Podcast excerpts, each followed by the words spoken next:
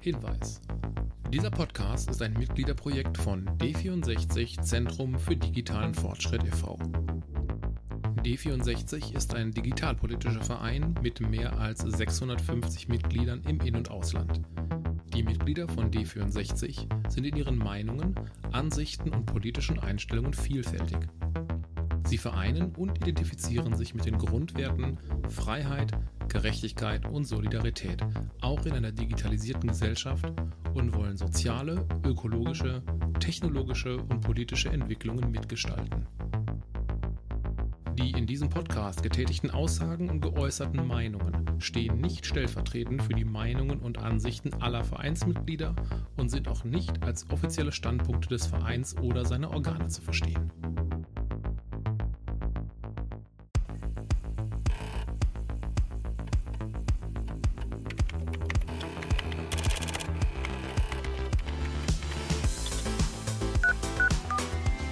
Internet ist für uns alle Neuland. 5G ist nicht in jeder Milchkanne notwendig.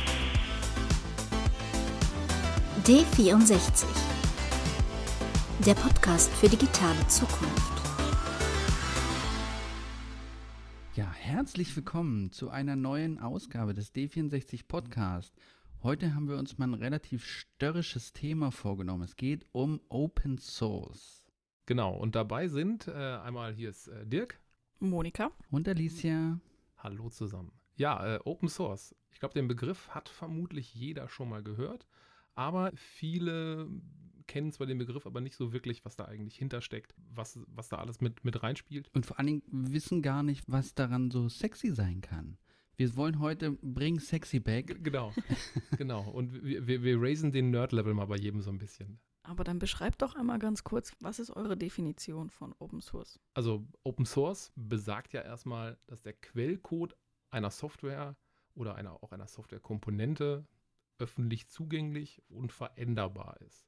Heißt im Praktischen, ich brauche für irgendein Softwareproblem oder für irgendein Problem eine Softwarelösung. Es gibt jemanden, der hat dieses Problem schon gelöst und ich kann mir seine, seine Softwarelösung nehmen, die benutzen oder auch an meine Zwecke anpassen und dann auch wieder anderen zur Verfügung stellen. Also der Grundgedanke ist da ein Nehmen und Geben aus der Überzeugung raus, wenn viele an einem Problem arbeiten, wird die Lösung letztendlich besser. Genau. Und die grundsätzliche Überlegung ist natürlich die Freiheit der Information. Das heißt, es ist auch so ein bisschen der Gedanke an eine andere Welt, ja, als das Internet in den 80er Jahren quasi an den ersten Rechnern anlag, hieß es, die freie Verteilung, die freie Distribution von, äh, von Wissen kann dabei helfen, wenn man kollaborativ arbeitet, dass sich dadurch Dinge ergeben, die einzelne Personen vielleicht nicht in der Lage sind zu realisieren. Open Source ist quasi das erste kollaborative Ergebnis eines offenen Internets. Ja, man, man könnte so ein bisschen sagen, es ist so ein bisschen wie das Wikipedia für Software. Quasi jeder kann ein, das nennt man dann Code Repository, benutzen und seine Sachen dort veröffentlichen. Das kann auch eine, einfach eine eigene Webseite sein. Also da gibt es viele, viele Möglichkeiten, was es vereint ist, dass jeder reingucken kann und äh, sagen kann, entweder ich nehme es und mache eine neue Lösung, dann gibt es natürlich auch da, ich sag mal, Spielregeln, da gibt es unterschiedliche Standards, die dann regeln, wenn du das benutzt, unter welchen Bedingungen kannst du es dann, dann weiter benutzen.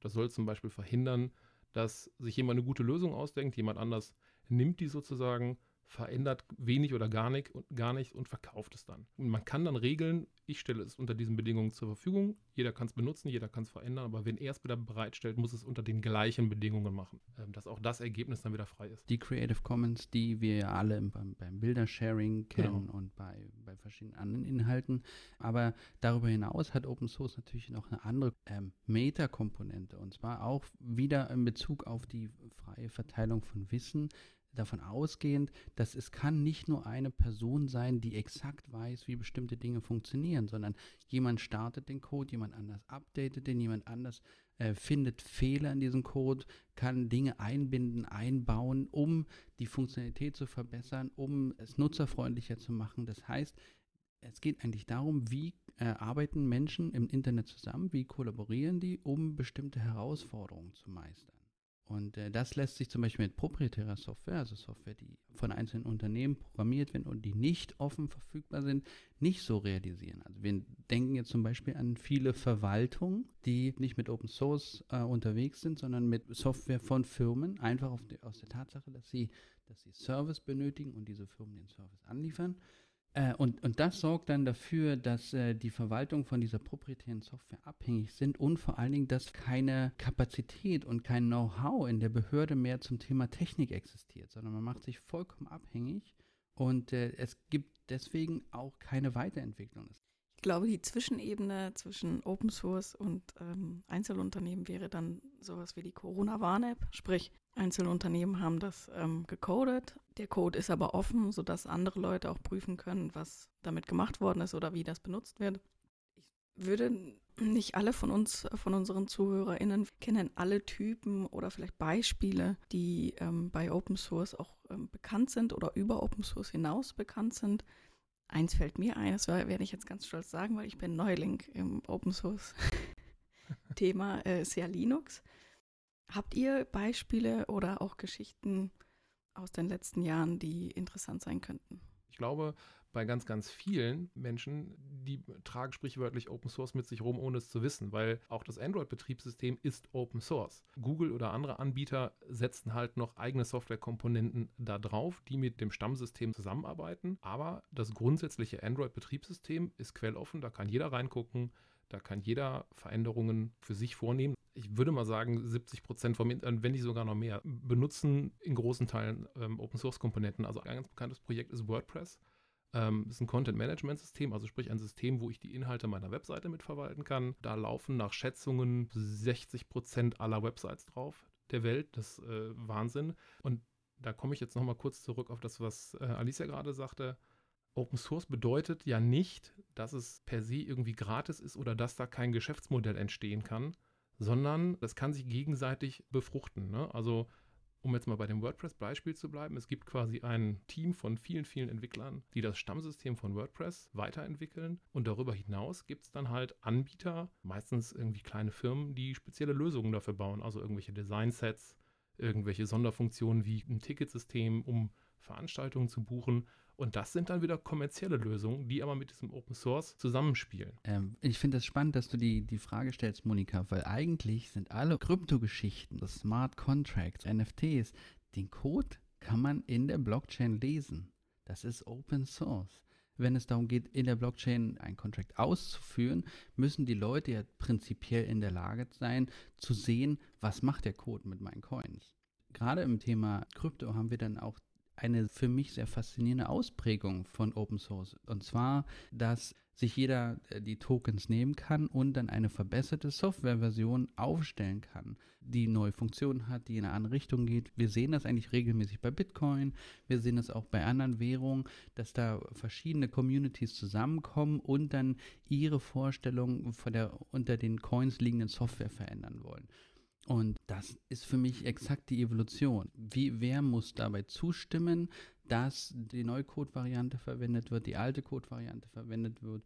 Aber prinzipiell ist das ein Ergebnis von Open Source, dass es möglich ist, den Software-Code zu forken und eine neue Instanz dafür ins Leben zu rufen. Ja.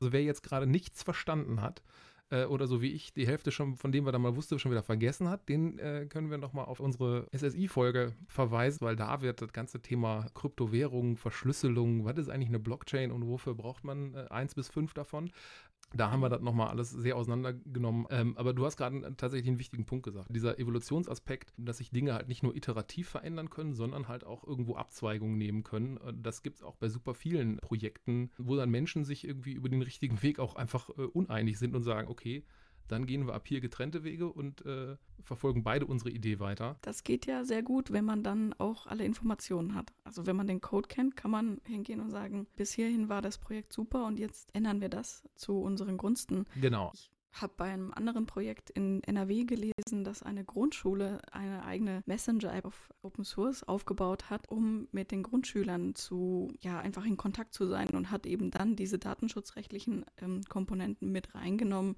die wichtig für eine Schule sind, für Schüler, Eltern, Lehrer und so weiter. Und hat somit einer der wenigen Beispiele aufgesetzt, die es bisher für Schulen gibt. Also entweder nutzt man irgendwie Teams oder WhatsApp halb heimlich oder man nutzt äh, Briefe. Aber um auf das Thema zurückzukommen, wir haben ja auch zwei Experten mitgebracht. Genau, also wir haben zum einen mit äh, Thomas Gegenhuber gesprochen, der sitzt im schönen Linz und den stellen wir jetzt hier mal vor. Hallo Thomas, du bist ja nicht nur seit vielen Jahren äh, D64-Mitglied, sondern du bist auch Professor für soziotechnologische Transformation am Institut für Organisation an der Johannes Kepler Universität in Linz. Ähm, was genau fällt in dieses Themengebiet und wozu lehrst und forschst du da? Ja, hallo Dirk, schön hier zu Gast zu sein. Das Grundthema der Professur ist einfach, dass Technologie und Gesellschaft immer im Wechselspiel stehen. Also nur Technologien alleine zu betrachten macht keinen Sinn. Genauso wenig einfach nur Gesellschaft ohne Technologie zu betrachten macht auch keinen Sinn. Es geht um das Wechselspiel. Ich mache Themen zur digitalen Transformation. Ich beschäftige mich mit generell auch Wandelprozessen, nachhaltigen Wandelprozessen, die auch oft digital getrieben sind. Und was bei unserem Institut ganz wichtig ist, ist immer auch äh, Transfer zurück von der Wissenschaft in die Praxis. Und ich war zum Beispiel für die deutsche Bundesregierung in der Gleichstellungskommission für den dritten Gleichstellungsbericht, die sich eben dem Thema Digitalisierung gewidmet hat, wo es wichtig war, meine Digitalisierungskompetenzen da in diesen Prozess einzubringen. Also kurz gefasst, Thomas ist Experte und forscht dazu, wie sich durch die Digitalisierung einfach unsere Art zusammenzuleben verändert. Ich habe mit ihm über das Thema Coding Communities gesprochen. Also sprich Organisationen, äh, Veranstaltungen, Gruppen, die einen Einstieg in das Thema Softwareentwicklung geben. Für ganz unterschiedliche Zielgruppen, also mal für Kinder äh, im, im Schulalter, Grundschulalter, mal auch irgendwie für Erwachsene. Und wir haben halt auch darüber gesprochen, wie ist eigentlich die Lage in unserem Bildungssystem im Hinblick auf Kompetenzen, die es für Softwareentwicklung braucht. Ja, Thomas ist auf jeden Fall ein super spannender Gesprächspartner. Unsere Herausforderung für diese Folge wird ja sein, dass wir den Bogen spannen zwischen dem technischen Aspekt von Open Source, den wir ja schon ein bisschen angedeutet haben, hin zu, was braucht es eigentlich, um Open Source in der Gesellschaft zu leben, bis zu dem Punkt, was kann man damit machen und wie kann man auch die Gesellschaft dort mitnehmen? Wie kann man die Gesellschaft verändern durch Open Source? Welche spannenden Visionen gibt es da? Und da haben wir am anderen Ende nämlich mit Henrike Schlottmann gesprochen. Sie ist die Geschäftsführerin von Project Together und Henrike stellt sich jetzt auch ganz kurz mal vor. Ich bin Henrike, ich bin Geschäftsführerin bei der gemeinnützigen Organisation Project Together. Und bei Project Together organisieren wir große offene partizipative Innovationsprogramme rund um äh, Themen, die uns wahrscheinlich alle beschäftigen. Wir arbeiten zum Beispiel zu Themen wie klimapositive Landwirtschaft und Ernährung, zu Themen wie Kreislaufwirtschaft, ähm, aber haben eben unter anderem auch äh, 2019 zu Beginn der Corona-Krise den Wir versus Virus Hackathon und dann anschließendes äh, sechsmonatiges Umsetzungsprogramm für fast 150 Lösungsansätze aus der Zivilgesellschaft begleitet. Zu Henrike kommen wir gleich, aber lass uns das aufgreifen, was äh, Dirk schon angesprochen hat. Also Coding Communities und erstmal äh, das Open Source in, in der Gesellschaft verankern. Und das macht man natürlich am besten bei ganz jungen Menschen. Genau. Und äh, wie da so der Zustand ist, dazu hatte ich Thomas eine Frage gestellt. Ähm, wenn man jetzt so auf den Arbeitsmarkt guckt, dann sind ja gerade Fachkräfte mit, mit digitaler Kompetenz super schwer zu kriegen, weil man einfach merkt, die äh, jungen Menschen, die aus dem Bildungssystem rauskommen, sind eigentlich, was die Welt da draußen angeht, nicht wirklich fit. Wie würdest du so den Zustand in Bezug auf das Bildungssystem beschreiben? Ich glaube, wenn man sich überlegt, was auch während der Krise alles passiert ist, wir für Schule Hackathons, also die Hackathons, die da entstanden sind, jetzt unbedingt davon zu sagen, was da jetzt rausgekommen ist. Und wenn man diese Debatten sieht, wie dann Excel-Filen herumgeschickt werden, ist einmal erstens einmal so, die Schule ist nicht digitalisiert und wir merken, dass wir bei den Lehrkräften ein Kompetenzproblem haben oder einfach ein Ausbildungsthema, die noch teilweise natürlich aus anderen Generationen kommen und einfach noch nicht so den Bezug zu diesem Thema haben. Gleichzeitig wissen wir auch, dass es viele Länder, die sich bewusst sind, hey, wir wollen was machen, wir wollen Informatik als Pflichtfach einführen. Ähm, ich glaube, Sch Schleswig-Holstein ist, glaube ich, eins von diesen Ländern, die das machen möchten. Und da kann man sagen, yeah, gute Idee, genau das brauchen wir. Wir machen Informatik als Pflichtfach. Und dann natürlich, wenn man nachdenkt, muss man auch denken, ja, aber was heißt das dann? was wird denn da unterrichten? Und du hast es erst beschrieben, weil natürlich, wenn digitale Prozesse sich durch alle Lebensbereiche ziehen, was vermittelst du da? Was Schule schaffen sollte, ist, die Leute dafür zu begeistern, dass sie sich selber mit digitalen Technologien auseinandersetzen. Weil dann ist es unabhängig davon, was du lernst. Das ist eben auch der Grund, warum ich mich mit diesen Coding-Communities auseinandersetze, weil ich glaube, die können einem diese Fähigkeit vermitteln, die Angst zu nehmen, sich mit Technologie auseinanderzusetzen, weil ich weiß nicht, wie es dir geht. Für mich war das ein Riesensprung, dass ich mich irgendwann mal mit HTML auseinandergesetzt habe. Und weil man dahinter geblickt hat, was in der Webseite ist. Ja, genau. Äh, und, und, und das war einfach cool, da was verändern zu können. Und dass ich das erlebt habe in so einem Workshop, hat mir so viel Angst genommen und mir Mut gegeben, dass ich sagen, hey, ich kann mich damit auseinandersetzen. Und ich glaube, es ist leicht, dass die Leute mit Facebook und Social Media, das heißt ja nur, nur weil die Leute mit dem aufwachsen, heißt ja nicht, dass sie dann digitale Kompetenzen haben. Wenn ich halt jetzt TikTok bedienen kann, was eh auch eine Leistung ist, wenn man es kann, ich kann das nicht. Ich, ich glaube, ich bin dafür. da auch zu alt für, ja. Ja, da sind wir wahrscheinlich wirklich zu alt dafür, aber den Mut zu nehmen, dahinter zu blicken, was auszuprobieren, das müssen wir vermitteln, da müssen wir rein. Ja, ich musste tatsächlich ein bisschen, ein bisschen schmunzeln, als er da von seinen Erlebnissen beim HTML gesprochen hat. Das ging mir exakt genauso. Also einmal diesen Schritt zu wagen, mal wirklich hinter die Kulissen zu gucken, um jetzt mal in diesem Bild zu bleiben. Ne? Also man verlässt sozusagen die Ebene der Inszenierung und guckt wirklich mal hinter den Theatervorhang und man stellt fest, wie Dinge funktionieren. Und wenn man mal sozusagen den Blick nach oben schweifen lässt, findet man ganz neue Welten, die mindestens genauso äh, faszinierend sind, nämlich, keine Ahnung, Beleuchtungssysteme, Seilzüge, um Vorhängern hinzufahren. Und äh, genauso ist es bei Software auch. Mhm. Bei, der, bei der Einleitung äh, fand ich das interessant, dass wir direkt wieder auf so eine technische Ebene gehen. Vielleicht von der anderen Seite mal gesehen, ich finde, nicht jeder muss coden können. Ähm, also klar, Coding-Communities sind interessant. Was ich viel wichtiger fand an seiner Aussage war, dass wir die Angst nehmen müssen, Fehler zu machen und Erfahrungen zu machen, um einen gewissen Prozess voranzutreiben. Coding-Communities sehr gut vermitteln. Also das kommt natürlich durch das Programmieren und durch die anderen Sachen, das können die einfach sehr gut, weil man andauernd irgendeinen Fehler macht und dann sieht die Webseite halt scheiße aus. Und das ist etwas, was man viel eher vielleicht in die Schulen oder in die Bildung mit integrieren sollte. Ob es dann bedeutet, dass jemand coden kann, auch wenn er jetzt eine Webseite benutzt, fände ich gar nicht so wichtig, sondern diese Person sollte nicht nur die Webseite benutzen können, sondern die Techniken dahinter auch verstehen können. Absolut. Ihr beide spracht ja auch von TikTok und dass ihr beide zu alt seid, das zu verstehen. Aber was bei TikTok passiert, ist eben auch genau das. Inhalte werden sich geschnappt, werden remixed, werden mit anderen Inhalten angereichert. Das heißt, das eigene Video bekommt noch einen Sound unterlegt, bekommt Grafiken, bekommt äh, Smileys, Emojis und, und Filter beispielsweise auferlegt und all diese unterschiedlichen Snippets werden dafür verwendet, um was Neues zu schaffen.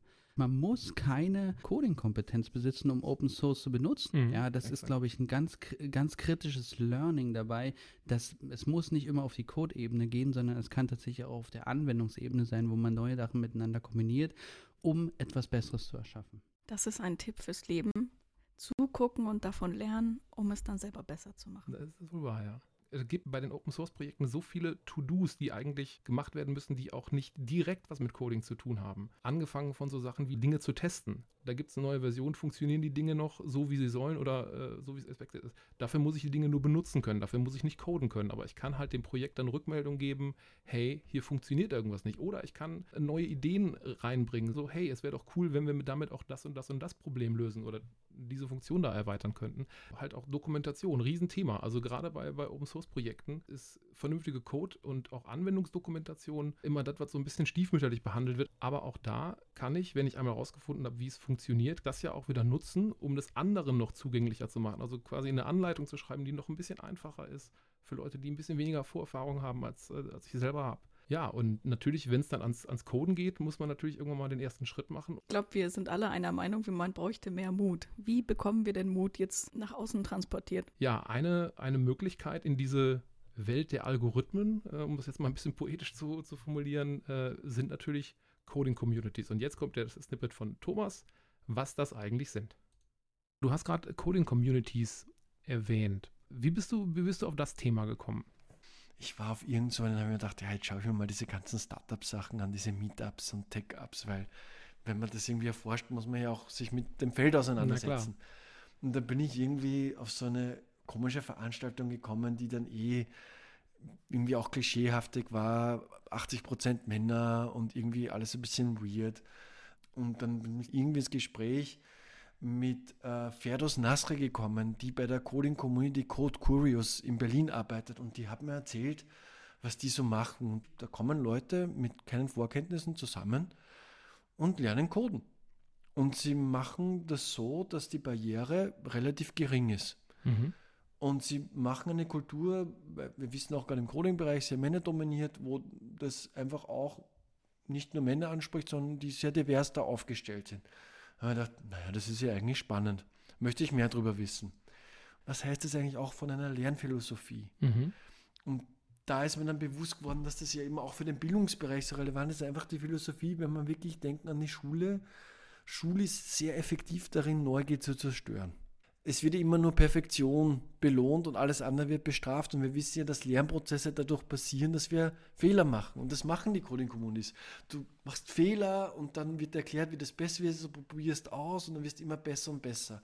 Und dann, wie ich in die Gleichstellungskommission gekommen bin, habe ich gewusst, dann müssen wir dieses Thema auch in den Gleichstellungsbericht reinbringen. Mhm. Wir wissen, bei jeder gesellschaftlichen Veränderung, worüber nicht geredet wird, wird nicht wahrgenommen und was nicht mhm. wahrgenommen wird, kommt nicht auf politischen Agenden und ist dann nicht sichtbar. Und das war mir dann da irgendwie ganz wichtig, das auch hier aufs Tapet zu bringen. Und deswegen auch den Beitrag, den wir dann im Tagesspiel Background publiziert haben, dass einfach wieder immer wieder darum geht, dieses Thema auch zu platzieren. Die erste Frage, die mir hier immer einfällt, ist dann, ich glaube, in meiner Bubble haben viele Leute schnellen Zugang zu Open Source oder verstehen schnell irgendwie, wie man, was man damit vielleicht machen kann, sobald sie es einmal irgendwie dann gelesen oder sich äh, da mit auseinandergesetzt haben. Wie bekommt man Leute in Coding-Communities, die vielleicht nicht den Zugang haben, nicht die Zeit haben, weil sie eben mit anderen Sachen wie erstmal irgendwie Geld verdienen ähm, beschäftigt sind, dazu, da sich mit auseinanderzusetzen und im Endeffekt dann das zu lernen, was ja schön ist, von Fehlern zu lernen? Generell für dieses Thema, da mangelt es grundsätzlich erstmal nicht an Ideen. Es mangelt auch, glaube ich, nicht an inhaltlichen Ressourcen. Da gibt es klasse Sachen wie ein Calliope Mini, also Sachen, die wirklich auf einer ganz niederschwelligen Ebene versuchen, solche Grundlagenkenntnisse zu schaffen oder so eine App wie Scratch, wo ich auf einfachen Sachen Coding lernen kann oder von einem bekannten Klemmbausteinhersteller gibt es ja auch äh, coole Sets, die äh, dann halt auch äh, solche Sachen vermitteln ähm, und auch didaktisch wirklich gut. Ich glaube, da gibt es keinen Mangel. Es gibt sicherlich einen Mangel an Leuten, die es dann tatsächlich auch durchführen, wobei ich der Meinung bin, dass es viele, viele Leute gibt, die da Bock drauf hätten, die aber sagen, das Know-how habe ich, aber das ganze Organisatorische ist vielleicht dann doch eine Nummer zu viel. Wie komme ich an Teilnehmer? Was muss ich da organisatorisch beachten? Wie kriege ich einen Raum? Und wie halte ich auch so ein Projekt am Leben? Ich glaube, da haben wir tatsächlich Engpässe. Ich will nicht vorweggreifen, aber einen wesentlichen Aspekt, den ich dabei sehe, ist, dass der ganze Mittelbau fehlt. Ich hatte vor nicht allzu langer Zeit mal eine spannende Umfrage gelesen von der OECD, die sich damit auseinandersetzt, wie Kinder und SchülerInnen die Welt sehen. Und der Großteil dieser befragten Kinder meinte, sie können die Welt eh nicht verändern, sie hätten keinen Einfluss darauf. Das heißt, die Frage, die wir eigentlich stellen müssen, wie wir mehr Leute dazu gewinnen, ist halt auch die Frage des Wozus zu beantworten. Also klar kann ich das alles machen, klar kann ich äh, mit Scratch programmieren, kann ich meinen eigenen M-Bot durch die Gegend fahren lassen, meine Sensebox macht Open Source, IoT, aber die Frage ist halt immer, wozu lerne ich denn, wie es funktioniert, wenn es mir persönlich versagt bleibt, das in eine gewisse Form von Trichter zu schaffen, um gesellschaftliche Veränderungen äh, wirklich herbeizuführen, auch das Bewusstsein darüber einfach fehlt. Ja, kann, kann, ich, kann ich unterschreiben. Ja, wir sind schon deep da. Äh, also gerade bei Kindern äh, zu sagen, hey, äh, beschäftige dich mal, äh, das ist cool. Äh, da scheitere ich gelegentlich auch schon bei meinem Sohn. Einfachen Sachen sind Aber gerade hey, da ist ja die mal, Neugier. Das ist doch cool, wenn ich, ich an deiner Stelle würde das jetzt tun. Und, nee, ich spiele lieber mit der Switch. So. Ich hoffe, dass wir genau die Frage nachher mit Henrike noch mal ein bisschen genauer diskutieren können, mhm. weil ich sehe, dass da der Missstand ist. Wir bringen Menschen in diese Communities, zeigen denen, wie sie bestimmte Dinge machen können, aber wir sagen ihnen nicht, wofür sie das tun. Mhm. Ja, das ist ein, ist ein guter Punkt. Was du gerade halt auch sagtest, dieser Mittelbau, äh, der da fehlt, ich glaube, und wir wollen ja ja auch ein bisschen agitieren, äh, da ist tatsächlich Politik gefragt. Auf der einen Seite ist es kein Geheimnis oder auch keine neue Forderung, dass wir massiv in die Ausbildung und in die Förderung digitaler Kompetenzen investieren müssen. Auf der anderen Seite wissen wir genau, was eigentlich zu tun ist. Was halt fehlt, ist dieses Bindeglied, ne? dass man sagt, hey, wir wissen, dass wir was tun müssen. In den Schulen klappt es gerade nicht, das hatte Thomas ja auch schon erwähnt, weil einfach du nicht noch ein Thema auf, den, auf die Lehrer und Lehrerinnen einfach draufpacken kannst und sagst, ihr macht jetzt auch noch Informatikunterricht. Aber dass wir dann letztendlich nicht in der Lage sind, genau diesen Mittelbau zu fördern und zu sagen, wir investieren jetzt in Leute, also wir stellen Leute an, die genau das machen und die dafür auch bezahlen. Also wenn jemand sagt, hey, hast du nicht Bock an einem Samstagvormittag mit ein paar Kids irgendwie oder mit auch von mir aus auch junge Erwachsene oder auch ältere Erwachsene, äh, denen da noch was mitzugeben und du wirst da für deinen Zeitaufwand doch angemessen entschädigt? Ja, why not? Es muss ja auch keine Angestelltenposition per se sein, sondern dass man einfach nur Andockmöglichkeiten, Schnittstellen schafft, wo die Menschen dann das Wissen auch anwenden können und vielleicht auch zum Wohle der Mehrheit verwenden können. Aber das gibt es im Augenblick überhaupt nicht. Es ja. existiert quasi nicht. Genau, äh, Thomas hatte tatsächlich auch erzählt, in Kanada, die haben das nämlich genau gemacht. Die haben festgestellt, da gibt es Communities, die machen einen richtig guten Job, da ist richtig Power drin die brauchen Ressourcen, die stellen wir zur Verfügung und äh, Thomas hat erzählt, was dann dabei rausgekommen ist. Äh, Wendy Sugier leitet das Ryerson Diversity Institut und die hat mir die Geschichte dann erzählt von Canada Learning Code und das war eine lokale Community in Toronto. Mhm. Die haben einen guten Job gemacht und die haben dann kanadaweit skaliert und haben jetzt Communities ganz über Kanada, die das machen. Und was mich so beschäftigt ist, wieso können wir das in Deutschland nicht? Und ich glaube, das sind zwei Themen. Auf der einen Seite hast du eine sehr reaktive Förderpolitik, wo die Logik ist, ich mache dann ein Programm auf und schaue, wer sich bewirbt, mhm. anstatt sich vielleicht die Frage zu stellen, was brauche ich denn? Und wer kann das dann und kann ich die Leute auch unterstützen? Mir ist es schon klar, es gibt Gesetze, man muss die Leute gleich behandeln. Aber wenn ich weiß, da gibt es Leute, die machen irrsinnigen Wert, wo ich ständig versage, ja. wieso fördere ich die nicht mehr? Weil die kann man rekrutieren für Schulen etc. etc. etc. Leute, die so Communities machen. Und das andere natürlich, natürlich, die Communities sind fragmentiert und haben halt auch nicht Zeit, sich zu professionalisieren. Mhm. Also es sind ja immer auf beiden Seiten, muss ja, man klar. denken. Da haben wir einfach ein bisschen ein, ein Matching-Problem, weil ich glaube, wenn man da diese Ehrenamtlichen besser zusammenbringen und besser fördern, dann hat das auch Effekte für das Bildungssystem, dass man da noch das Potenzial mehr heben könnte. Spricht für mich absolut in den Bereich rein, dass es keine strukturellen Möglichkeiten gibt, sich irgendwie zu finden und das ein bisschen zu organisieren. Diese äh, Fragmentierung, diese Vereinzelung der, der Communities, wo verhindert wird, dass es dass was Besseres bei rauskommt. Und Thomas hat da tatsächlich eine interessante ähm, Antwort, wie man sowas lösen kann, oder? Angenommen, ich wäre jetzt jemand, der sagt, du bei mir im Ort, ne, gibt es irgendwie ein paar Schulen, ähm, ich fände es soweit spannend. Ähm, Gibt es da, gibt's da was, ich sag mal, was, ja, was Einheitliches oder was Erprobtes, was man irgendwie adaptieren kann? Oder ähm, mhm. ist da so jede Coding-Community, ich sag mal, aus ihrem, aus ihrem eigenen äh, Dunst sozusagen erwachsen?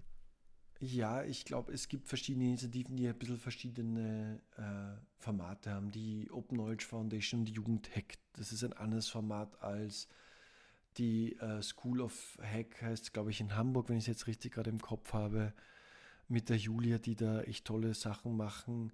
Mein Eindruck ist, es gibt Überschneidungen, es gibt aber auch Unterschiede. Aber zum Beispiel die, die Hamburger Communities, die konzentrieren sich unter anderem auf Schulen. Mhm. Ähm, wie auch hier in Linz in Österreich haben wir solche, die konzentrieren sich auf Schulen. Ich glaube, das erste Problem ist ja immer zu sagen, können wir schauen, dass man die professionell im Sinne von, dass die mehr Unterstützung bekommen, dass die ihre Arbeit besser tun können. Und da braucht es natürlich auch auf beide Seiten, weil die Hamburg haben mir gesagt, ihr Problem ist, dass die Schulen sagen, wir haben keine Ressourcen zu integrieren, wir haben niemand, der Zeit hat, das zu koordinieren. Mhm. Was Schulen, glaube ich, brauchen, sind Community Managerinnen. Ja. Die dann wirklich mit Leuten, die in, in, der Kommune gute Angebote haben. Das muss ja nicht nur Coding sein, zu schauen, kann man das in die Schulen bringen, die einen Qualitätscheck machen können. Also da, da fehlt auch einfach auch Organisationsressourcen, glaube ich, auf Schulseite, äh, weil die Lehrerinnen, auf denen wird immer mehr aufgeladen. Mhm. Und ich verstehe schon, es sind immer die Engagierten, die das antreiben, aber die irgendwo sagen, hey, ich kann da nicht mehr. Ja, ich sehe das natürlich eindeutig, dass, was du auch vorhin schon angesprochen hast, dass man das nicht auf den Lehrern abladen darf und dass da tatsächlich neue Strukturen geschaffen werden müssen. Aber eine Sache, die ich, äh, und da können wir vielleicht sogar zu Henrike überleiten, schon sehe, ist, dass das Potenzial vorhanden ist und dass es Menschen gibt, die diesen Job übernehmen wollen. Dass der nicht aktuell in irgendeiner Form strukturiert ist, sondern dass die sich ihre Strukturen quasi selber schaffen müssen. Das ist das Faszinosum an solchen Sachen wie Wir versus Virus und anderen Hackathons, dass dann eigentlich Menschen zusammenkommen, die sich nicht kannten vorher, die bisher keine gemeinsamen Projekte gemacht haben und sich dann völlig autark selbst organisieren. Und wir haben Henrike gefragt, was war das Besondere beim Wir versus Virus Hackathon und die beschreibt jetzt mal so ein bisschen, wie sich die Communities da zusammengefunden haben. Absolut. Ich meine, Wir versus Virus hat uns ja alle auch ein bisschen überrascht. Also du musst dir vorstellen, ähm, als das war ja wirklich ganz Beginn zur, zur Pandemie, da haben wir ähm, am so, das war so Samstag, Sonntag, da Mitte März, hieß es auf einmal, alle müssen irgendwie zu Hause bleiben. Und da haben wir am Montag ähm, ganz spontan mit sechs anderen zivilgesellschaftlichen Organisationen einen Call aufgesetzt. Wir kannten uns teilweise auch wirklich noch gar nicht untereinander ähm, und haben da einfach abends gesprochen. Und da ist eben diese Idee ähm, von diesem Wir versus Virus ähm, Hackathon entstanden. Und dann haben wir in der Nacht auf Dienstag das Konzept geschrieben. Das ging dann am Dienstag ans Kanzleramt. Und wir hatten am Mittwochvormittag ähm, das Okay auch aus dem Kabinett, also ähm, von allen Bundesministerinnen und Ministern.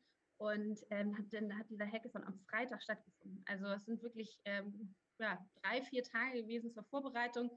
Und dass das eine so breite ähm, Beteiligung in der Gesellschaft ähm, hat, hätten wir, glaube ich, alle nicht gedacht. Ich weiß, dass wir Mittwochnachmittag gesagt haben, wir nutzen Slack als Kommunikationstool irgendwann gesagt, ab 2.000, 3.000 Menschen wird Slack unübersichtlich. Und da haben wir irgendwie gesagt, wir glauben nicht, dass es so viele werden. Und wir hatten am Ende, ich glaube, 45.000 Anmeldungen, knapp 30.000 Menschen haben, haben teilgenommen. Also es war ähm, tatsächlich sehr überraschend. Da waren natürlich ganz alle, alle sehr gefreut. Was ich spannend fand, ist in erster Linie, wie Henrike zum einen darauf hinweist, dass sich die Menschen einfach dieses Community Managements ans Revier geheftet haben, dass sie einfach gesagt haben, ich mache das jetzt, ich nehme die Herausforderung an, ohne dass sie eine perfekte Struktur hatten. Und das Zweite ist, wie wenn Sie von 45.000 Menschen gesprochen haben, die plötzlich alle mitmachen wollten und es dann zu technischen Herausforderungen kam, die alle zu organisieren. Zum Schluss haben sie alle in Slack gearbeitet. Slack ist nicht Open Source und im Wesentlichen liegt es daran, dass diese Infrastruktur nicht existiert, richtig? Korrekt. Also in der Kürze der Zeit muss man natürlich auf irgendwas aufsetzen, was funktioniert, was verbreitet ist und wo zumindest der Zugang schon mal geebnet ist. Ja, klar, es ist nicht Open Source, aber da war wirklich spannend zu beobachten, welche Dynamik das annimmt, wer da alles mitmacht. Da kann man halt auch sehen, dass, und das hatten wir gerade schon, ne, wenn die Motivation einmal da ist, sich auch in Unbekanntes reinzugeben, ähm, Im Endeffekt, äh, was äh, Thomas und Henrike ja verbindet, ist, ähm, dass man gewissermaßen irgendwie einen Community Manager hat. Also sie haben ja ähm, den Hackathon kuratiert und haben dazu beigetragen, dass bestimmte Ebenen miteinander dann sprechen oder auch Lösungen sehen. Einerseits die Leute, die eine Lösung hatten, haben gesehen, okay, das müssen wir vielleicht ändern, damit diese Lösung wirklich auch leben kann. Und dann auf der anderen Seite gab es halt das Problem haben wir oder die Herausforderung haben wir, und es gibt schon Lösungen, die uns oder unseren Bedürfnissen schon sehr nahe kommen. Und das Ganze wurde ja irgendwie begleitet, was wieder uns zu Open Source führt einerseits. Aber dann auf der anderen Seite vielleicht auch überlegen, dass man auf beiden Seiten Leute braucht, die dann eben diese Begleitung mittragen. Weil aktuell sind es viele, ja, zum Teil ehrenamtlich, aber zum Teil auch Leute, die im Beruf einfach die Ambition haben, diese Vernetzung zu machen. Aber es gibt keine Person, die wirklich dafür abgesetzt ist, zu sagen, ich schaue, was es gibt. Oder wie können wir da weitergehen? Also es gibt sie vereinzelt, sie sind nicht organisiert bisher, aber das habe ich Henrike auch gefragt, wie man diese Changemaker in die gesellschaftliche Aufmerksamkeit bekommt beim Thema Open Social Innovation wird ja auch sehr häufig von äh, Changemakern gesprochen, also quasi das Self-Empowerment. Man hat das Mindset, das du ja auch schon beschrieben hast, von dir selbst. Man möchte morgens aufstehen und die Probleme lösen, die Gesellschaft zum Besseren machen. Und ich glaube, da waren sicherlich auch jede Menge dieser Wir versus Virus MentorInnen als auch TeilnehmerInnen dabei. Wie würdest du denn jetzt im Rückblick den Einfluss oder die, die Sichtbarkeit dieser Changemaker auf die Gesellschaft sehen? Hat sich da was zum Positiven entwickelt oder stehen wir da immer noch ganz am Anfang? Also grundsätzlich sehe ich da einen sehr, sehr positiven Trend. Also ich glaube, wir haben grundsätzlich so ein bisschen einen, einen Wertewandel in unserer Gesellschaft. Und auch wir sehen ja immer mehr Leute, die ähm, die Transformation, die vor uns steht, mitgestalten wollen und ähm, anpacken wollen. Natürlich brauchen wir da, glaube ich, noch viel, viel mehr Leute, die an diesem Problem mitarbeiten wollen und können. Aber ich glaube, ähm, das wird auf, äh, auf jeden Fall auch in den nächsten Jahren passieren. Und wenn wir dazu einen Beitrag leisten können, ähm, dann natürlich super gerne. Ich finde auch spannend, so dass man sich mal mit Themen auseinandersetzt wie äh, systemisches Denken, also so rund, rund um System Thinking. Ähm, was heißt das eigentlich? Aber auch ähm, moderne Methoden des Zusammenarbeitens, des Konfliktlösens, ähm, sowas wie äh, gewaltfreie Kommunikation ähm, oder so Sachen wie Lean Impact. Finde ich als spannende Methoden, die man da in dem Zusammenhang äh, sich mal anschaut. Also Henrike sieht tatsächlich schon, dass sich das in die richtige Richtung entwickelt und sie spricht vor allen Dingen auch bestimmte Frameworks an, bestimmte Arbeitsmethoden, um das zu entwickeln und strukturiert anzugehen. Ist das nicht auch eine Frage von Open Source, also wie die Art und Weise, wie man zusammenarbeitet und zwar nicht nur sehr auf Softwarebasis, nicht so sehr, welche Rolle man gegenüber dem Projekt einnimmt, also ob man es testet, ob man es dokumentiert, sondern die Form der Menschen, die zusammenarbeiten, muss ja auch in irgendeiner Form strukturiert werden. Und ist das nicht auch eine Form von Open Source? Oh, ich glaube, es ist eine Form von ganz vielen Sachen. Also ich meine, Open Source hat ja teilweise ganz, also die sind anders organisiert als jetzt ähm, eine hierarchische Unternehmensstruktur. So würde ich Open Source gar nicht sehen. Und dann kommen ja auch ganz viele andere Changemaker oder halt auch ähm, Leadership-Methoden und so weiter rein. Hm, aber den Ansatz, den Open Source hat, eben gewisse Rollen zu vergeben oder also gewisse andere netzartige, um es bildlich auszudrücken, netzartige Organisation zu schaffen. Das ist etwas, wovon nicht nur Unternehmen und Behörden oder eben Kommunen äh, profitieren können, sondern auch, ich glaube, alle gewisserweise. Ja, wo ich halt so eine Parallelität zu Open Source sehe, jeder kann mitmachen. Es gibt Leute, die Entscheidungen treffen, aber es ist immer ein Austausch auf Augenhöhe. Ne? Es gibt Kriterien, die Entscheidungen vorgeschaltet sind und nicht eine persönliche Meinung. Und äh, wie gesagt, das finde ich dann in solchen Hackathons genauso wieder, dass man halt argumentativ sich auseinandersetzt, wie treiben wir das Ganze jetzt voran und nicht aufgrund von persönlichen Präferenzen. Ein Beispiel, was mich äh, ehrlicherweise zu Open Source gebracht hat, neben äh, meiner Krypto- oder Blockchain-Affinität, ist Taiwan, äh, weil ich finde, die haben einen ganz äh, guten Ansatz, um so eine offene Demokratie zu fördern. Die machen mit Sicherheit noch nicht alles richtig, aber die gehen eben diesen Weg, wir sind transparent.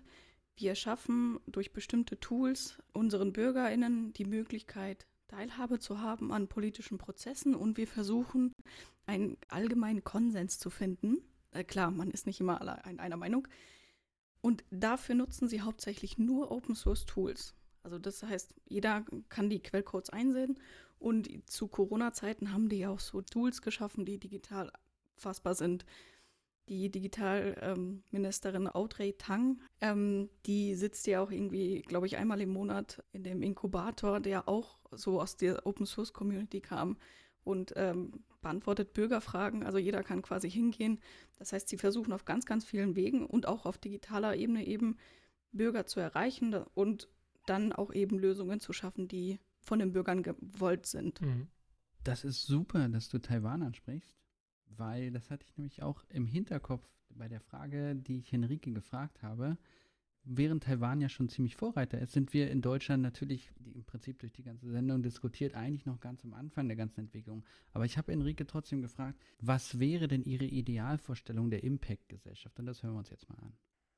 Also ich, ich hoffe ja sehr, dass wir irgendwie so bis 2025, 2030 in einer Gesellschaft leben, wo wir uns irgendwie neu und anders ähm, koordinieren, wo wir andere Anreize haben, aber wo wir auch missionsorientiert, wirklich konsequent, nachhaltig und sozial die Probleme unserer Zeit angehen. Also was ich damit meine, ist, jetzt im Moment haben wir natürlich den Fokus ja sehr stark zum Beispiel auf Themen Klimawandel ähm, und soziale Gerechtigkeit, aber so, es werden ja immer wieder neue Probleme und Themen in unserer Gesellschaft hochkommen, von denen wir vielleicht auch heute noch gar nichts wissen. Die Frage für mich ist immer so ein bisschen, wie wollen wir uns eigentlich als Gesellschaft aufstellen, dass wir schnell auf solche ähm, neuen Herausforderungen auch, auch reagieren können.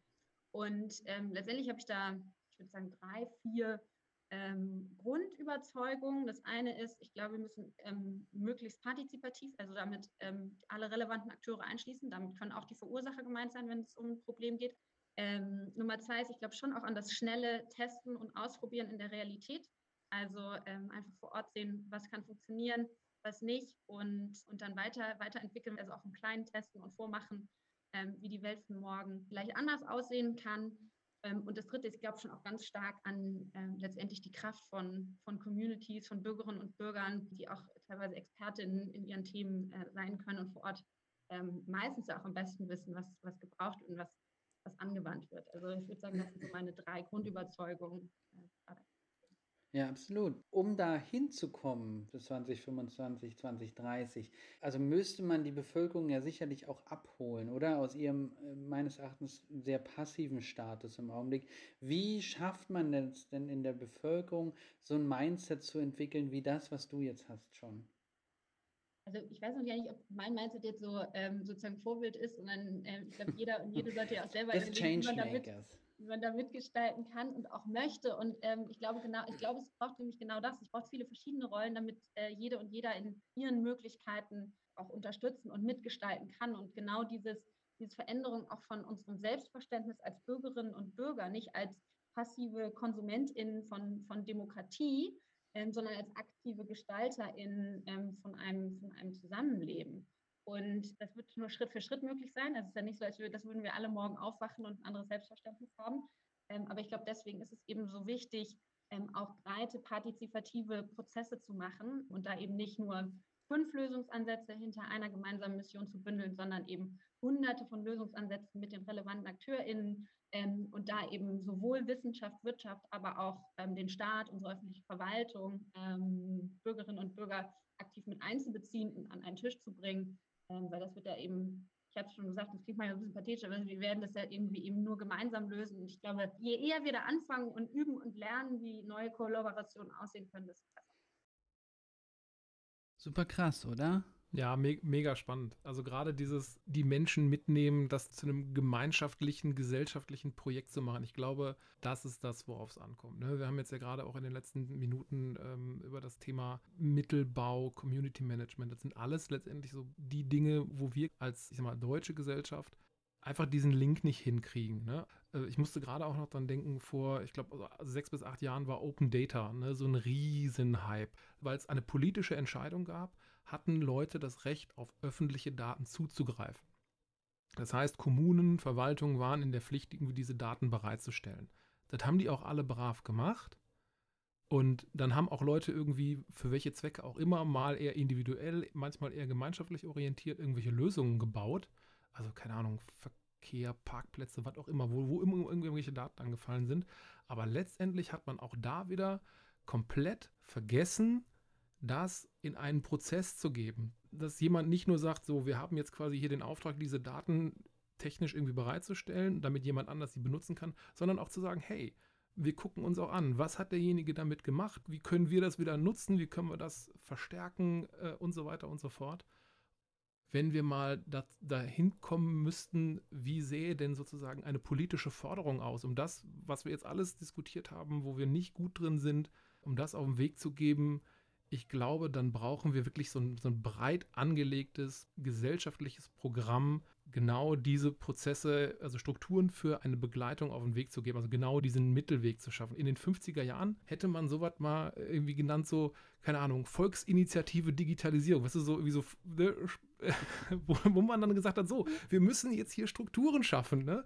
Dann hat man gesagt, wir bauen jetzt hier FBS, wir fördern Sportvereine und so weiter und so weiter. Da hat man Geld genommen und in Strukturen geschafft. Aber heute machen wir das irgendwie nicht, sondern heute diskutieren wir darum, wir brauchen eine gesetzliche Regelung und wenn wir das gemacht haben, dann ist irgendwie alles gut, weil dann übernehmen die anderen den Rest. Aber das reicht halt nicht. Ich versuche das mal auf den Punkt zu bringen. Also ich hatte Henrike ja im Vorfeld gefragt, ob sie sich innerhalb dieser Coding-Community Wir versus Virus auch hätten vorstellen können, die Corona-Warn-App zu programmieren. Und sie sagte, natürlich, das wäre das ideale Projekt für sie gewesen. Das hätte man nicht an Firmen rausgeben müssen. Ja, kleiner Disclaimer, äh, die haben es dann auch Open Source gestellt und haben sich damit dem möglichen Vorwurf der Manipulation von Daten befreit, weil es eben nachvollziehbar war, wie funktioniert die App? Sie haben von vornherein Vertrauen gebildet, genau das, was Henrik gesagt.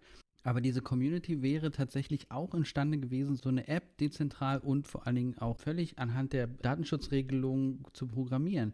Das einzige Problem, was Henrike ansprach, war, sie hätten nicht gewusst, an wen sie sich konkret wenden sollen. Und das ist spezifisch das Problem, wenn wir über diesen Mittelbau sprechen. Es gibt keine Organisation, keine Struktur dieser Changemaker, die so eine Sachen aufnehmen und in diese Communities tragen.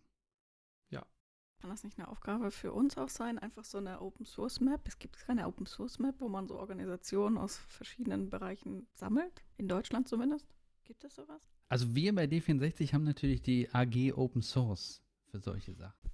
Bäm, wo ist die Open Source AG?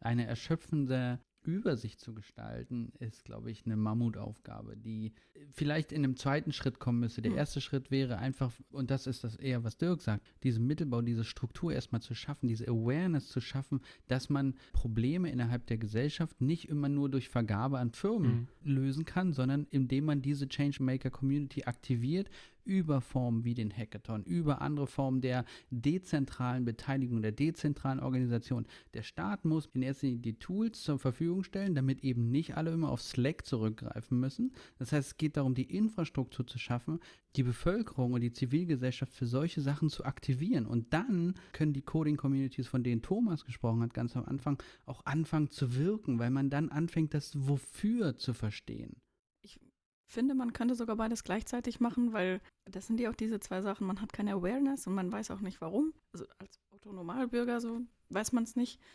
Und gleichzeitig weiß man dann auch nicht, an wen man sich wenden soll. Das heißt, die Communities sind ja sehr fragmentiert, das, was auch Thomas erzählt hat. Und dementsprechend müsste es ja irgendwie beidseitig sein. Und dann vielleicht noch im dritten Schritt meine Idee jetzt zu überlegen, man braucht irgendwie in den Organisationen, also sprich in der Kommune oder vielleicht in der Schule dann jemanden, den man auch explizit ansprechen kann, damit man das nicht immer nur oben irgendwie drauflädt, sondern man hat irgendwie einen Ansprechpartner und jemand, der sich dann explizit drum kümmert. Weil sonst wird's, also sonst hätte man die Struktur eines Hackathons und die Frage wäre, und wie geht's weiter? Mhm. Ja, also ich glaube, das, das ist wirklich das Entscheidende. Ne? Also so eine Motivation ist ja quasi, also wenn man Motivation bildlich abbildet auf der Zeitachse, dann ist das eine Kurvendiskussion. Ne? Das war auch gerade so der erste Gedanke, den ich hatte, als du sagtest, ja, braucht es irgendwie eine Karte oder ein Verzeichnis von Open Source Projekten, wo ich sage, ja, die Idee ist mit Sicherheit gut und das würde auch an vielen Stellen mit Sicherheit ein sinnvolles Tool werden. Aber die Frage ist, wie kannst du das langfristig sicherstellen? Also dieses Fortführen, die Kontinuität zu, zu, schaffen, dafür brauchst du halt einfach Ressourcen, weil Ideen stabil in einen Prozess zu bekommen, das ist das, die große Herausforderung bei ganz, ganz vielen Themen ist. Also wenn wir jetzt mal den Schritt in die aktuelle Politik gehen und mal überlegen, unsere VolksvertreterInnen, wenn wir jetzt denen aufoktroyieren, äh, Open Source nach vorne zu bringen, was wären denn dann die konkreten Forderungen, die wir daraus ableiten, aus dem, was wir jetzt gelernt haben? Zum einen brauchen wir etwas, das hatte ich vorhin schon mal genannt, etwas wie, wie diese Bildungsstruktur bei den Familienbildungsstätten, Bildungswerke, solche Geschichten. Ich glaube, das brauchen wir halt auch für digitale Kompetenzen. Also ich fände es wirklich super, wenn man, wenn man sowas hinkriegen würde, dass man sagt, wir schaffen jetzt eine Bildungsinfrastruktur für digitales Know-how, in welcher Form auch immer habe jetzt noch keine klare Idee, wie, wie sowas aussehen kann, weil immer wenn es halt auch darum geht, Strukturen zu schaffen, dann wird das immer eine sehr, sehr langatmige Geschichte, weil Strukturen halt auch gerne diskutiert werden. Aber äh, ich glaube, auch da gibt es Möglichkeiten, das vernünftig und auf Basis von Erfahrungen, die ja zu Genüge da sind, irgendwie hinzukriegen. Also das wäre mal das eine, dass ich sage, wir brauchen eine Bildungslandschaft für digitales Know-how. Mm, wenn ich mir was wünschen darf, dann die Strukturen irgendwie modernisieren und ändern. Aber das ist auch gleichzeitig ein bisschen das Problem, dass man sehr gerne immer ewig lang über Strukturen redet. Und dann, dann hat man auch einen guten Plan. Und ich meine, äh, der Hackathon war an sich ja auch äh, für die Kürze der Zeit super organisiert. Ähm, spricht für uns als äh, Nation. Aber vielleicht kann man mit kleinen Inseln anfangen. Das heißt, es gibt ja zum Beispiel auch für Hochschulen jetzt den Kurs Makers of Tomorrow wo man ein bisschen auf diesen Entrepreneurship oder auch eben die Innovation eingeht und mit verschiedenen GründerInnen aus Deutschland spricht, die auf der ganzen Welt verteilt sind, by the way. Das sind so Inseln, die man schaffen kann auf der einen Seite und auf der anderen Seite sollte man vielleicht Ressourcen schaffen in bestimmten Entscheidungspositionen. Also eben wirklich Leute, die sich dann in dem Fall, wenn wir jetzt über Open Source sprechen, mit Open Source auskennen und wissen, okay, klar können wir das Unternehmen fragen für die Lösung, aber wir würden uns dann Leute ranholen, die das vielleicht sogar für uns machen, sprich Monetarisierung auf einer anderen Ebene mit einem Open Source Quellcode und so weiter. Und dann solche Matching Phones oder etwas, was matcht und was fördert eben, dass das nicht nur eine Idee bleibt oder sehr lokal irgendwie geschaffen wird, sondern vielleicht auch weitergetragen wird in andere Kommunenbereiche. Und das kann durch Stiftungen, Förderung, Netzwerk passieren. Absolut. Das will ich auch und definitiv unterstreichen. Und eine Sache, die sich aus dem Interview mit Henrike für mich auch noch definitiv herauskristallisiert hat, der politische Überbau muss sich in erster Linie um eine Sache kümmern, und zwar Menschen die Tools an die Hand geben, um kollaborativ tätig zu sein. Dass wir eben nicht auf proprietäre Software zurückgreifen müssen, wie Slack beispielsweise, sondern dass erstmal angefangen wird, was braucht es, um diesen Prozess zu empowern. Also wir haben jetzt die Coding-Communities, aber dann muss man den Menschen auch die Umgebung dieser Kollaboration zur Verfügung stellen, dass eben solche Ideen wachsen können und groß werden können. Wir brauchen Open Source Messenger, wir brauchen Open Source Dokumentationstools und das muss dramatisch gefördert werden, weil die Open Source Community steckt extrem viel Energie in einzelne Projekte und es sind ziemlich viele coole Dinge, die rauskommen. Auch bei D64 benutzen wir eben äh, HumHub als Grundlage Open Source Community Software. Etherpad als Kollaborationstool für äh, das Formulieren von Papieren und vom Aufschreiben von Ideen. Aber wir brauchen noch viel mehr von diesen Kollaborationstools, damit die Leute nicht immer auf äh, diese proprietäre Software zurückgreifen müssen. Das ist für mich, glaube ich, entscheidender Punkt, das, was hier noch gefördert werden muss. Mhm. Wir hatten gerade Android schon als Beispiel, ne? aber wenn du dir bei den Messengern jetzt mal anguckst, wo die alle herkommen, die basieren alle auf dem gleichen Open Source Protokoll, auf XMPP. Und der, der grundsätzliche Ansatz dieses Protokolls ist ja auch, dass du nicht eine Instanz hast, mit der du dann dich austauschen kannst, sondern halt von verschiedenen Instanzen. Praktisch übersetzt würde das heute bedeuten, du könntest Nachrichten von WhatsApp an Signal, von, von Signal an Telegram und von Telegram an irgendwas auf meinem Server schicken. Also dafür ist dieses Protokoll ausgelegt. Und weil aber dann es nichts gab, was diese Struktur angeschoben hat oder daraus dann den Rahmen gesetzt hat, um das halt komplett zu skalieren, ist halt Folgendes passiert. Einer ist halt hingegangen, hat gesagt, hey cool, gute, gute Grundlage, baue ich ein Produkt draus. Der nächste hat gesagt, hey, cool, baue ich ein Produkt draus. Und so haben wir halt Insellösungen geschaffen. Und davon müssen wir, glaube ich, wegkommen. Es spricht nichts dagegen, auch mit Open Source Geld zu verdienen. Das muss auch nicht alles ein Staat finanzieren, aber langfristig profitieren wir einfach davon, wenn wir das aufteilen. Ne? Also bei Gemeinden hatten wir am Anfang das Beispiel. Ne? Du hast die Software vom Anbieter und du musst auch den Service vom Anbieter haben und dass du das nicht entkoppeln kannst. Mit Open Source geht das. Du kannst sagen, ich benutze diese Open Source Software und ich mache jetzt drei Jahre einen Servicevertrag mit Anbieter A und wenn, wenn der doof ist, mache ich die nächsten drei Jahre mit Anbieter B. Bei proprietären Systemen geht es halt nicht. Ja, Nextcloud ist zum Beispiel so ein super Beispiel. Cloud-Lösung kann alles, was man irgendwie so für Privatleben braucht. Und du kannst halt überlegen, mache ich das auf meinem eigenen Server oder gehe ich hin und mache das als Managed Service. Kann jemand anders Geld mit verdienen. Geht beides, ist nach wie vor Open Source, komplett interoperabel, super. Ja, und dann komme ich, glaube ich, auf meinen äh, finalen Entschluss, dass äh, Open Source in der, in der Größe der Community einfach ein schlechtes Marketing hat. Also die Ideen und die Tools sind teilweise super und die gibt es auch schon und die werden auch genutzt. Hm, was aber dann nicht funktioniert, ist eben, dass man ähm, das so nach außen trägt, dass es vielleicht äh, genau einen Messenger-Dienst gibt, was alle irgendwie aufgreift, sondern eben viele Insellösungen, weil diese Personen, die diese Insellösung geschaffen haben, einfach verstanden haben, wie Plattformökonomie funktioniert. Und ähm, dann eben sich, weil ich gehe ja auch nur dahin, wo meine Freunde sind. Und was, wahrscheinlich hat jeder von uns irgendwie drei, vier Apps, was äh, mit Messenger zu tun hat. Aktuell könnte ja auch eins sein. Und das fehlt dann an der Stelle, dass man die, Leute irgendwie abholt. Und zudem sind die Lösungen oftmals für Außenstehende, glaube ich, echt nicht userfreundlich im Sinne von, es ist alles noch sehr so in diesem 90er-Stil teilweise. Äh, es wird besser. Ich bin auch mittlerweile ein sehr äh, großer Fan von Nextcloud geworden. Aber weil die sich durch die Jahre jetzt auch wirklich entwickelt haben und für jemand, der nicht coden kann oder auch vielleicht auch einfach kein Interesse daran hat, sondern einfach eine Lösung nutzen will, dass es einfach praktisch ist, vielleicht hübsch aussieht und mich ganz schnell zu dieser Lösung bringt, die ich haben möchte. Und wenn das nicht gegeben ist und schlechtes Marketing noch äh, ist, dann funktioniert es halt einfach nicht. Und dafür brauchen wir natürlich auch die Akzeptanz.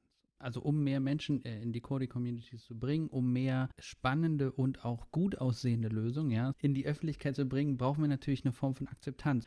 Das ist die Quintessenz auch vielleicht für mich auch aus dieser Folge. Wir brauchen einen Staat, der diese Offenheit fördert und auch verlangt. Es geht doch gar nicht darum, dass die Gemeinde selbst ihre IT-Experten anstellt, damit die das dann alles lösen. Es muss gar nicht mal sein. Wenn es eine klare Struktur gibt, wie so eine Vergabe funktionieren kann, ja, also weg von dieser klassischen, wir müssen immer die günstigste Lösung, die proprietär uns angeboten wird, dann bei uns implementieren und unser Dienstnachfolger äh, Dienstnachfolgerin guckt mal, wie sie dann mit den hausgemachten Problemen umgeht sondern wenn man sagt, sämtliche Systeme werden durch Open Source Communities gespeist, wo Leute neue Ideen einbringen können, wo sich UX-Menschen austoben können, wo im Prinzip die ganze Bevölkerung eingebunden wird, um die staatlichen Dienste zu realisieren. Das ist meine Vision, wie Open Source idealerweise dem Staat und allen Menschen dann positiv zur Verfügung stehen kann. Ja, zumal es ja auch äh, noch eine ganz andere Anforderung erfüllt, nämlich Open Source ist, wenn es richtig gemacht ist und wenn die Rahmenbedingungen stimmen, natürlich auch immer die nachhaltigste Lösung. Ne? Also hatten wir ja gerade schon gesagt, du, kettest dich halt nicht an einen, an einen Anbieter, sondern du kannst halt im Zweifelsfall sagen, ja, äh, nee, macht jetzt halt ein anderer. Oder das Projekt hat sich quasi weiterentwickelt in eine andere Richtung. Da gibt es quasi diesen, diese Abzweigung, diesen Fork dann gehe ich jetzt halt dahin und äh, habe aber quasi dann im Regelfall auch direkt einen Migrationspfad. Mhm. Also, dass ich quasi jetzt nicht sage, ich muss alles wegschmeißen, alles neu bauen, sondern ich biege jetzt einfach nur links ab, äh, verändere mein System ein bisschen, aber die Daten, die drin sind, bleiben halt auch drin. Das kann man so stehen lassen, Leute. Würde ich sagen. Das ist die Quintessenz der Folge von heute. Der Staat braucht Open Source. Der Staat kann sich nicht mit proprietären Lösungen zufrieden geben. Der Staat muss die eigene Bevölkerung aktivieren. Das Potenzial ist da. Es gibt auch schon sehr ernsthafte Ansätze, wie sich sowas selbst organisiert. Henrike hat es beschrieben, dass man es in die Breite trägt und wie man das macht, hat Thomas sehr gut ausgeführt. 2025 müssen wir eine Open Source Community mindestens europaweit sein. So soll so es sein, ja, genau. Volksinitiative Open Source, sag ich dann nur. ich, ich reserviere mir gleich noch eine Domain. Mit DNS ist das jetzt ab jetzt. Ja, wunderbar. Dann äh, sind wir durch. Abschließend würde ich euch sagen, wenn wir euch äh, jetzt nicht einfach furchtbar gelangweilt oder im schlimmsten Fall abgehängt haben, sondern ihr sagt, hey, das ist spannend, also bei solchen Themen möchte ich mitdiskutieren, dann herzliche Einladung, werdet Mitglied bei D64. Dann könnt ihr diese und ähnliche Diskussionen mit wunderbaren, offenen, intelligenten, cleveren, lustigen Menschen äh, einfach in unserem Open Source Vereinsheim äh, jeden Tag führen. Wenn ihr sagt, von dem, was die drei da gerade erzählt haben, möchte ich einfach mehr hören, dann äh, abonniert unseren Podcast. Den findet ihr eigentlich auf allen Podcast-Plattformen, sowohl den äh, offenen als auch den äh, proprietären. Links findet ihr in den Show Notes. Und ja, dann äh, würde ich mich schon mal verabschieden und leave the stage vor Monika und Alicia. Ciao, Kakao. Danke fürs Zuhören. Tschüss.